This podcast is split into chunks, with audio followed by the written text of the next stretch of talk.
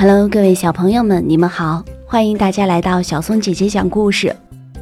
小松姐姐今天要给大家分享的故事选自《爸爸妈妈讲故事》系列书。这个故事的名字叫做《下巴上的洞洞》。有个奇怪的小娃娃，他的下巴上长了个奇怪的洞洞。我们一起来听听看，这个故事说的是什么内容吧。故事开始了。下巴上的洞洞。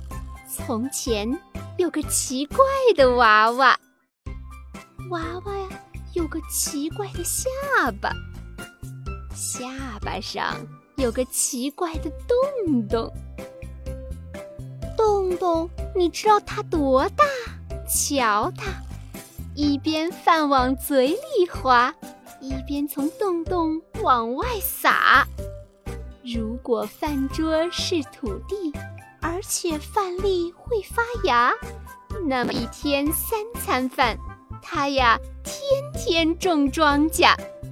可惜啥也没有种出来，只有粮食白白被糟蹋。你们如果听了这个笑话，也要摸摸自己的下巴，如果也有个洞洞，就赶快塞住它。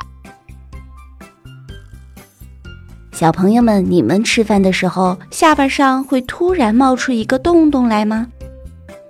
小松姐姐讲故事，我们明天见。